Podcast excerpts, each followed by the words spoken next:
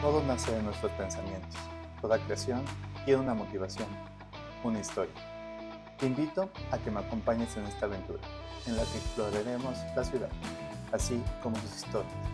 Encontrar las cosas en común entre puntos de vista diferentes en busca de soluciones individuales y colectivas.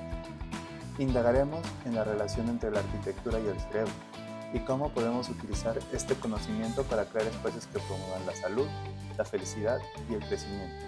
Todo por nuestro bienestar, estar bien. Y así diseñar de manera consciente la vida de nuestros sueños. Mi nombre es Rafael García Aguirre, apasionado por el bienestar, el arte, así como por el desarrollo sustentable. Veo el diseño como una herramienta para mejorar nuestro hábitat, nuestra calidad de vida, así como la realidad en la que vivimos listos para experimentar la sinergia entre nuestra mente, nuestro entorno y nuestro bienestar, prepárate para una dosis de conocimiento que transformará tu perspectiva. Todo esto por amor, libertad y crecimiento.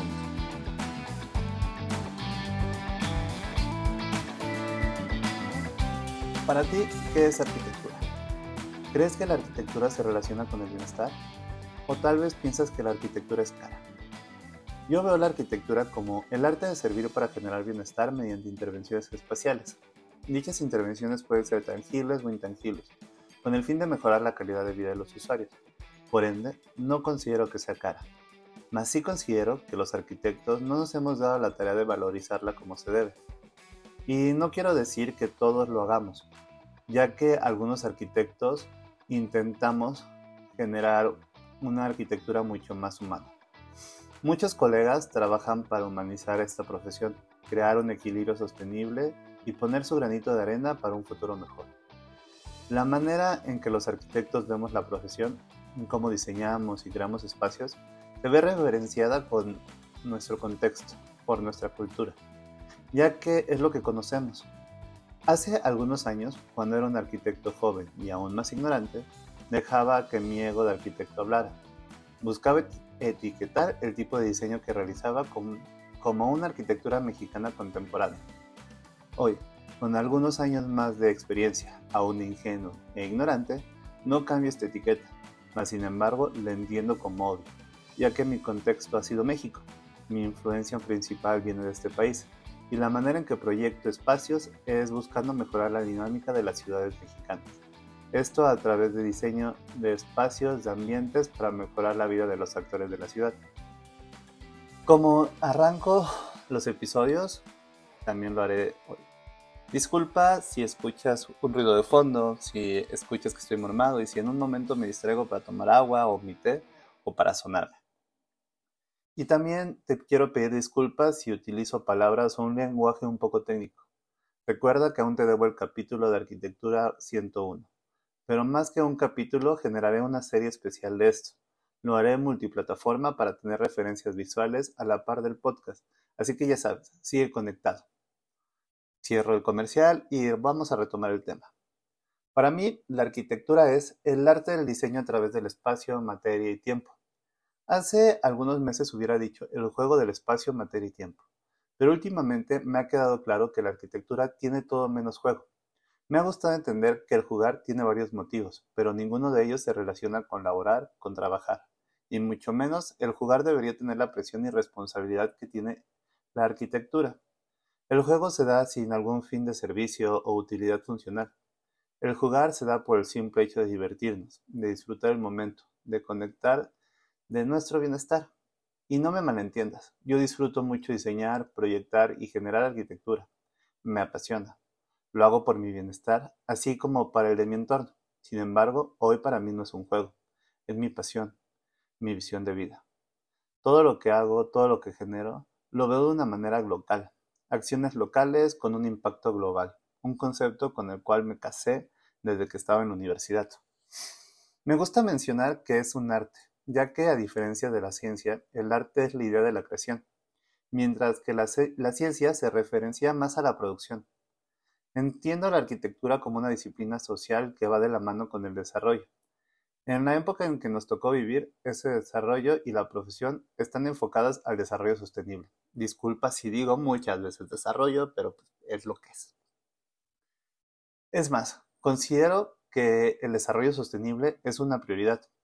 Por ende, no puedo negar que para generar esto se requiere de conocimientos y elementos técnicos, así como científicos, que son indispensables para la creación y producción de conceptos que buscan mejorar las condiciones actuales para gestionar un mejor porvenir de nuestra especie. Y comento de nuestra especie, ya que el planeta seguirá existiendo, no como lo conocemos, es cierto, pero por eso mismo la humanidad será la que ya no esté. Te contaré un poco más de ese contexto y por qué tengo la idea de la arquitectura que tengo. Desde pequeño me llamó la atención la profesión. No tuve relación con ningún arquitecto o entes relacionados con la construcción ni el sector inmobiliario, pero por el trabajo de mi padre, cada tres años aproximadamente me mudaba a una nueva ciudad y por consiguiente a una nueva casa. En ocasiones, dentro de la misma ciudad podía vivir en tres casas diferentes. El proceso normal era llegar a la nueva ciudad, rentar por unos meses, esperando a que nos dieran una casa en la unidad habitacional militar. Recuerda que soy un Army Rat, así que esto era importante. Pero en algunas ocasiones, por trabajos de remodelación en la unidad habitacional, nos teníamos que mudar a una nueva casa. Esto fue así durante mis primeros 16 años de vida, edad en la que mis padres pudieron adquirir su primera propiedad, la cual seleccionaron para que mi hermana y yo pudiéramos vivir y estudiar sin la preocupación de rentar o mudarnos de cada determinado tiempo, porque no estábamos acostumbrados, ¿cierto? Bueno, esto es sarcasmo, estábamos más que acostumbrados, pero lo que ellos querían era darnos una vida más cómoda, sin esta preocupación. Lo que ellos no sabían es que tanto a mi hermana y a mí nos encanta viajar. Somos nómadas. bueno, así me considero al menos yo. Después tuve la fortuna por este mismo nomadismo de visitar a mis padres en diferentes ciudades, así como localidades. También por decisión propia, continué la tradición y seguí expandiendo mi contexto.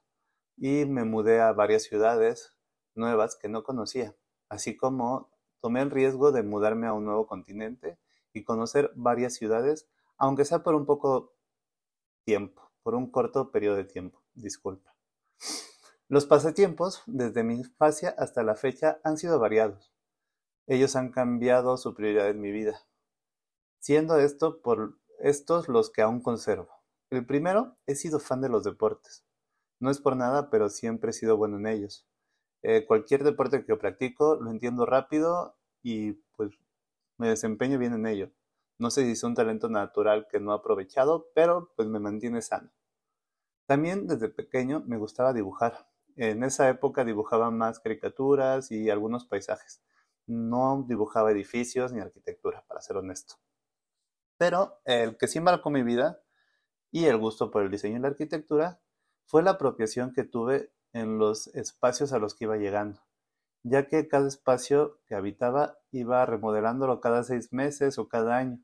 Jugaba con la disposición de los muebles, cambiaba el orden de los accesorios, Posteriormente, ya en prepa, no sé cómo le digan en tu región, si bachiller, high school o el pregrado, empezaba a jugar con el techo, diseñando algún tipo de plafón, con lo que estuviera pasando en mi vida en esa etapa. En algún momento, y tal vez lo que más duró, fueron algunas bolsas de plástico que colgué del techo, modificando la altura de la habitación, cambiando cómo se proyectaban las sombras en los muros y en la misma losa, y cómo modificaba el color de la luz dependiendo de la ubicación de algunos elementos translúcidos. En alguna ocasión intenté generar un diseño de rapor con cajetillas de cigarros. Sí, fumaba y creo que todos en mi época, en la prepa, pues este diseño de las cajetillas de cigarros era atractivo, era bonito y no tenían todos estos patches de seguridad que ahora tienen. Más adelante, en mi carrera profesional, entendí que estaba jugando con la escala, con el ritmo, con la armonía del espacio. En pocas palabras, estaba jugando con la composición del ambiente. Igualmente, sin saberlo, tanta mudanza marcó mi gusto por el urbanismo y por la arquitectura. Tuve la fortuna de ir creciendo igual que mi contexto. Mientras que las ciudades a las que me mudaba también lo hacían. Mi entorno se hacía más grande y las ciudades tenían mayor importancia a nivel nacional. Esto me permitió conocer diferentes culturas y diferentes tipos de, de desarrollo dentro de mi mismo país o región. Cabe destacar que igual en cada ciudad en la que vivíamos, mis padres nos llevaban a los pueblos cercanos o a ciudades cercanas, expandiendo aún más mi contexto. Cuando tenía 16 años y una casa propia, ya tenía claro que quería dedicarme al diseño de los espacios. Ya comprendía que la vivienda es solo un habitáculo, en la que las personalidades de los habitantes son las que definen cada espacio. No obstante, no conocían la importancia y relevancia de dichos espacios en la personalidad de cada habitante y usuario del mismo, así como la influencia de la ciudad en dichos espacios. Esto lo comprendería más adelante, casi al final de mis estudios universitarios, para serte sincero, y esto se debió a la oportunidad que tuve de conocer Europa y vivir en una de las ciudades, de las ciudades que tanto anhelaba de niño. Era un sueño para mí vivir en Den Haag, en La Haya, en los Países Bajos. Esto influyó en mi proyecto final de carrera y en lo que estoy haciendo actualmente, así como en inspirarme y motivarme a realizar prácticas profesionales en Alemania, uno de mis grandes eh, logros que he tenido en la vida. Pero, gracias a todo esto, comprendí lo más importante, el significado del hogar. Hoy lo tengo muy claro y sé que el hogar es donde está tu corazón. No es un edificio, no es una casa, sino las personas y el ambiente que se genera gracias a estas personas. Dicho esto, me gustaría compartirte y comentarte que todos tenemos relación con la arquitectura de manera consciente o inconsciente. Al momento de habitar, estamos en contacto con los espacios, ya sea en, ciudades, en áreas rurales o hasta en contextos naturales, cuando acampamos, cuando contamos historias alrededor de una fogata, una chimenea, una carne asada, estamos viviendo un ambiente, un entorno, un espacio. Desde la época de la prehistoria con el arte rupestre, en donde los primeros homínidos buscaban refugio y ambientaban a través de la narrativa de sus inquietudes, así como de su imaginario, hasta la nomótica y los desarrollos utópicos como The Line y la Torre de Yeda en Arabia Saudita, desarrollos que están cambiando la manera de hacer ciudades, de hacer arquitectura y la manera en que vemos el mundo, si lo queremos entender de alguna manera. Nuestra especie ha tenido relación con sus ambientes y gracias a la naturaleza y el, y el comprendimiento de ella hemos adquirido y podido gestionar nuestros entornos en busca de cubrir nuestras necesidades. Nuestra historia está en contacto directo con la arquitectura, la creación del refugio y de espacios a través de dominar la materia para trascender el tiempo. Por eso decía que es el juego o el arte del tiempo, espacio y material. Como lo comento en la introducción, este podcast trata de ciudad, de crear y gestionar mejores ciudades. Como arquitecto, enfoco mi labor en ello, ya sea en pequeñas intervenciones o proyectos urbanos de gran magnitud. Todos tienen como objetivo mejorar nuestro ambiente y tengo como base el desarrollo sostenible. Y para ello me estoy enfocando en lo que dice la ONU, en particular en los objetivos de la Agenda 2030. No sé si los conoces o no sé si al menos sabías que existen 17 objetivos propuestos por la ONU. ¿No? Ok, en estos objetivos, los países miembros de la organización se comprometieron a seguir para generar un desarrollo sostenible a nivel mundial. En este podcast analizaremos y exploraremos estos 17 objetivos, ya que todos tienen que ver con la finalidad de entes. Por ejemplo, el objetivo número 2 es sobre salud y bienestar, o el que abordaré hoy, el número 11, ciudades y comunidades sostenibles. Dentro de este objetivo, se busca que las ciudades y los asentamientos ah, perdón, que las ciudades y los asentamientos humanos sean inclusivos, seguros, resilientes y sostenibles. Disculpa, voy a tomar agua y por eso se me trabó la lengua. Disculpa. Ya regresé. No sé si te has percatado, pero nuestras vidas, nuestro desarrollo, gira alrededor de las ciudades. Lo rural, lo natural, lo construido. Todo está enfocado para dar servicios y desarrollar nuestras ciudades. Entre los datos mencionados por la ONU, no sé si sabías, pero la población mundial alcanzó los, 8 mil millones de personas en 2022, de las cuales más de la mitad viven en zonas urbanas, o sea, en ciudades. Se prevé que esta cifra aumente y para el 2050 sea el 70% de la población la que vive en ciudades. Y según el Fondo de la Población de las Naciones Unidas, en, en 2023 ya éramos 8.045 millones de personas. O sea, existen más de 4.000 millones de personas viviendo en ciudades. No sé si lo puedas imaginar, pero te pongo ejemplos más claros. Según datos del INEGI, esta es la institución encargada de los datos geográficos y estadísticos de México. En el primer trimestre del 2023, México tenía una población de 129 millones de habitantes. Y según el sitio web estatista.com, la Ciudad de México cuenta con 9.221.000 habitantes. De acuerdo con el gobierno de la Ciudad de México, el área metropolitana cuenta con 23 millones de habitantes. Solo en una metrópoli, imagínate, 23 millones de habitantes. Tanto la revista National Geographic España, así como el sitio web realestatemarket.com.mx, colocan a esta zona metropolitana como la sexta más poblada en el mundo. O sea, existen cinco áreas metropolitanas más pobladas en el mundo. Metrópolis con más de 23 millones de habitantes. Tenemos cinco ciudades en el mundo, seis ciudades en el mundo con más de 23 millones de personas. ¡Wow! No sé si esto lo puedes vislumbrar. Imagínate 23 millones de personas en un mismo entorno. También estos dos sitios web coinciden en que hay más de 10 ciudades con al menos 19 millones de habitantes. Para mí esto es impresionante. De acuerdo con la Agenda 2030, los retos más urgentes que tenemos que solucionar dentro de las ciudades son la desigualdad, así como el consumo de recursos y la generación de contaminantes, ya que ellos ocupan el 3% de la superficie de la Tierra. O sea, nuestras ciudades ocupan solo el 3% de la Tierra, pero consumen entre el 60 y el 80% de la energía que se produce.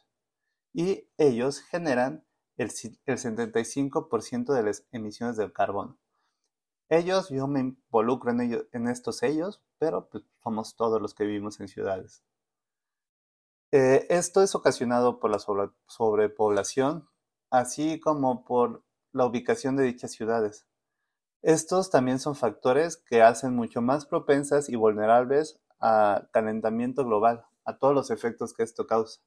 Y esto lo vemos todos los días en las noticias, en Internet, cuántas inundaciones, cuántas sequías. Actualmente, ¿qué es la, ¿cuál es la situación de la Ciudad de México?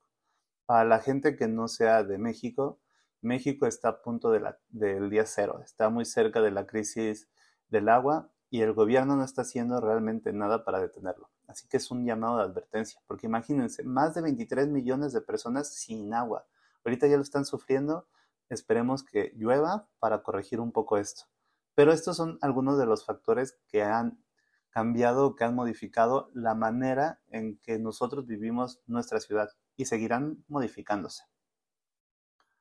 Ok, y dirás, ¿y después de todos estos datos qué?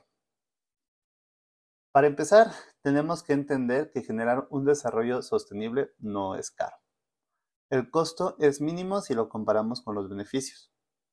Te voy a poner unos ejemplos. A nivel macro, existe mucha normativa que esté enfocada en esto, así como proyectos y planes. Sin embargo, seguimos pensando de manera individual más que en un hacer colectivo o interconectado. Debemos de dejar de culpar a nuestros políticos y entender que nosotros hacemos la política dejar de hacer las cosas más fáciles y empezar a hacer las cosas sencillas, para ir escalando y subir a las cosas medianamente complicadas para después realmente hacer y enfrentar las cosas completamente difíciles. ¿Por qué digo esto? Porque seguimos pensando por ciudades, estados, pueblos, cuando realmente todo es un sistema interconectado. No sé si has escuchado hablar del efecto mariposa. Es un una frase muy común. Y sí, esto existe realmente. Todo lo que pasa acá va a afectar a lo que está a miles de kilómetros de distancia. Y tal vez no lo hemos comprendido, pero en su momento también podría afectar al universo, a otros planetas, al Sol, a la Luna. Esto no lo sé con exactitud, pero podría pasar. Ok, tenemos también varios ejemplos de los cambios que podemos hacer. Uno de ellos es, en esta gestión política, buscar una red de transporte público funcional y sostenible. Mm, tal vez pensemos que es un costo económico alto, pero si lo analizamos, este primer costo económico propicia y propiciaría un aumento en la actividad económica, mejoraría la calidad de vida de los usuarios y de la ciudad y produciría un impacto importante a nivel medio ambiente, a nivel natural. Otro ejemplo es el manejo y la gestión de recursos y de residuos. Por desgracia, en Latinoamérica todavía estamos muy atrasados en esto. Sin embargo, es algo que nosotros podemos hacer en nuestro día a día y exigir también como ciudadanos, como población. Pero realmente, como digo, ¿qué es más fácil? ¿Seguir viviendo como estamos viviendo? ¿O hacer estos pequeños cambios que tampoco son complicados? En ambos casos, el, el cambio empieza por decisiones y acciones individuales, que a la larga generan impactos globales. Pero todo esto va a depender del enfoque y de la mentalidad que tengamos. Para mí es tener un enfoque y una mentalidad local. Otros ejemplos de acciones que podemos hacer es la participación activa en la ciudad. Te invito a que vayas a las juntas y reuniones vecinales, así como comunales, que escuches, actúes y veas por el bien común.